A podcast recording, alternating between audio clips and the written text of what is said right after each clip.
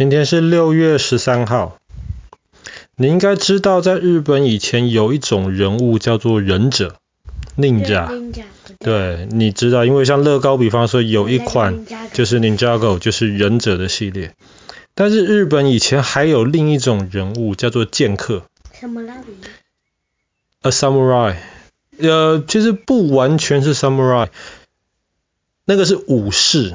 武士基本上就是那种贵族，当兵的贵族。可是剑客指的更像是一种，像是中国武侠小说里面的那种剑客一样，他们就是那种不一定真的上场去打仗，但是他们用剑的那个功夫都非常非常高。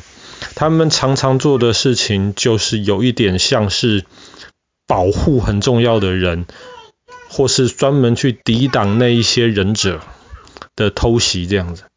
或者是说他们纯粹的只是为了追求非常非常高的武功，这种人叫剑客。当然，日本剑跟跟中国剑或是跟西洋剑都不太一样。中国剑跟西洋剑比较多是用刺，细细长长的剑是用刺的。可是日本的剑客他们用的东西其实我们叫做日本刀，它的用的方法比较是用砍的。日日本刀是非常非常锋利的。然后，当然，像中国武侠小说里面的不同的那些功夫的那些人，他们有不同的门派。同样的，在日本的剑客里面也有一些不同的门派，他们学习不同的方法、不同的招式来使用他们手上的武器。今天我们要讲的故事，就是可以说是日本最有名的一个剑客。他的名字叫做宫本武藏。宫本武藏，嗯，我听过他。你听过宫本武藏？哇，OK。宫本武藏，他这个人其实对他小时候知道的事情并不多。我们只知道几件事情。第一个是他从小其实就跟着不同的大师在学习怎么样成为一个好的剑客。第二。是他从十三岁开始跟各些跟各种不同厉害的剑客挑战，到二十九岁，他挑战了至少六十个有名的剑客，从来没输过。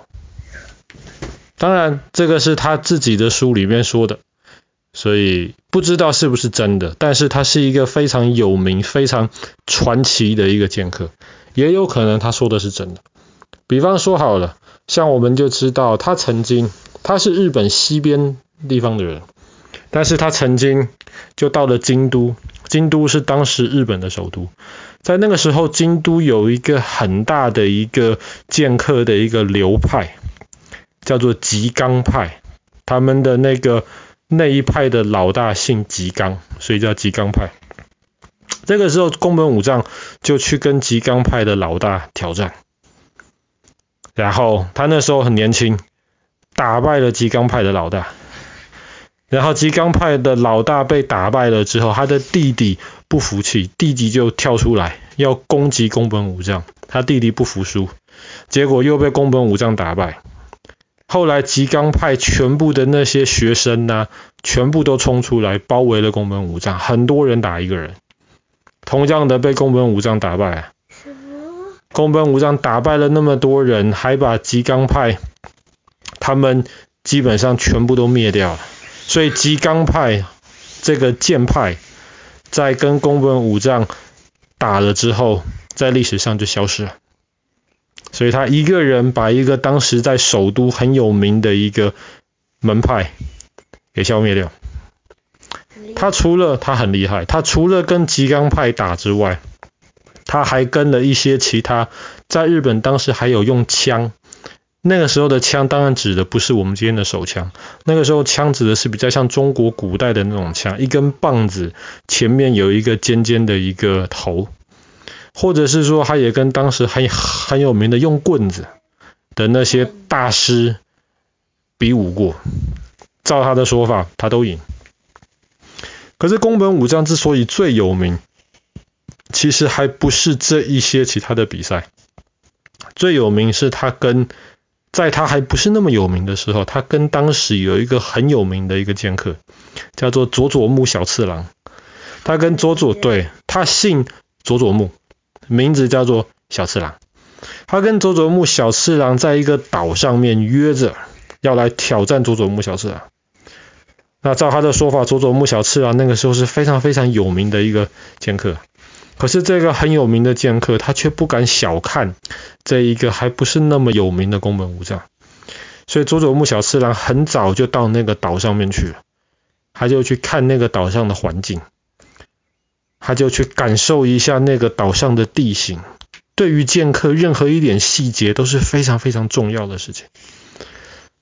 他就想着要怎么样在这个地方击败宫本武藏。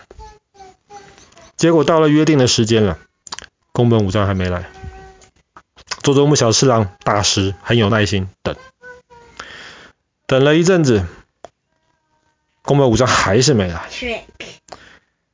结果基本上等到快要太阳快要下去了，他很生气，但是他也想说算了，这个小孩子可能是怕了，他不敢来了。这个时候，宫本武藏搭了一艘船，那个船。快要太阳快要下去，那个时候太阳在那个船的背面，所以他就看不清楚宫本武藏的脸。可是他知道宫本武藏这个时候终于来了。宫本武藏是故意迟到的，为什么？因为他迟到，让那个佐佐木小次郎在等，等等等等一个小时、两个小时，等了久了他就不耐烦了。这个时候，宫本武藏。跳下了船，佐佐木小次郎已经不耐烦，很生气，就直接拔着他的剑冲上去，要跟宫本武藏决斗。宫本武藏就一招，算准了时间，背后是太阳的光，佐佐木小次郎根本看不太清楚宫本武藏要怎么出剑。可是等到他反应过来的时候，他已经被宫本武藏打败掉了。所以这是一个非常厉害。当然，你跟人家约绝对不能迟到哈，你绝对不能学宫本武藏这个样子。宫本武藏不是故意迟到，宫本武藏迟到是因为他算好了，他要怎么样能够打赢这场战斗。但是我们跟人家约，我们去上学，什么事情绝对不能迟到。可是其实从历史的角度而言，宫本武藏一点都不重要，他的存在对于整个日本的历史其实没有任何的影响。他真的有影响的事情，其实是在他死前，他活得很老。他死前七天，他写完了一本书。他死在一九四五年的今天，六月十三号。可是在这之前一个礼拜，他写完了一本书。这本书叫《五轮书》。五轮书对日本人的影响非常非常大。五轮书里面，其其实那五轮书的五轮，你可以想象是奥运的那五个圈圈。奥运的标志不是五个不同颜色的圈圈，白、红、蓝、绿、黄吗？嗯。哎，白、红、蓝、绿、黄吗？我忘记了，好像有黑色哦，我忘记了，没关系。不是黄是黑。OK OK OK，反呃反正日本叫奥运会，这个也叫做五轮。他的五轮记里面写的基本上就是怎么样成为一个非常优秀的一个剑客。成为一个优秀的剑客，最重要的其实不只是每天练习，练习很多时间而已。最主要是还要动脑筋去思考，要去想。然后你真的在决斗的时候，就像当时的佐佐木小次郎一样，你要观察一下周围的环境，然后你要培养自己的那种耐心。你不能够因为对方故意迟到，或者是对方故意要惹你生气，你就被激怒了，你就开始中了对方的那个陷阱。五轮记为什么后来变得这么有名？是因为过去一两百年来，日本人慢慢的开始，因为当日本变成一个现代化国家之后，就没有武士了，就没有剑道这种东西了。可是最近几十年，最近一两百年，他们又慢慢开始重新找这种东西。他们又慢慢开始从那种日本以前的那种剑客、日本武前的的那种剑道的那种精神，找到他们要怎么样把这些精神运用在他们的生活当中。最多的就是，比方说你要去跟人家做生意嘛，你要去跟人家谈判，哎，人家就故意激怒你啊，就学宫本武藏这个样子，故意给你迟到啊，让你生气，让你不开心，抓到你的弱点，谈生意的时候就可以赢你了。但是很多当时日本人就从宫本武藏写的书里面就知道他们要怎么样训练自己的心智，能够让自己变得能够更冷静，能够变得更有智慧。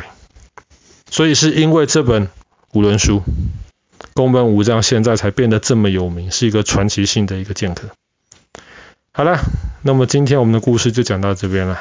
宫本武藏在一九二不是一九一六四五年的今天死掉。可是照他的说法，他其实从十三岁开始跟人家比武，比到二十九岁，从来没输过的一个传奇剑客。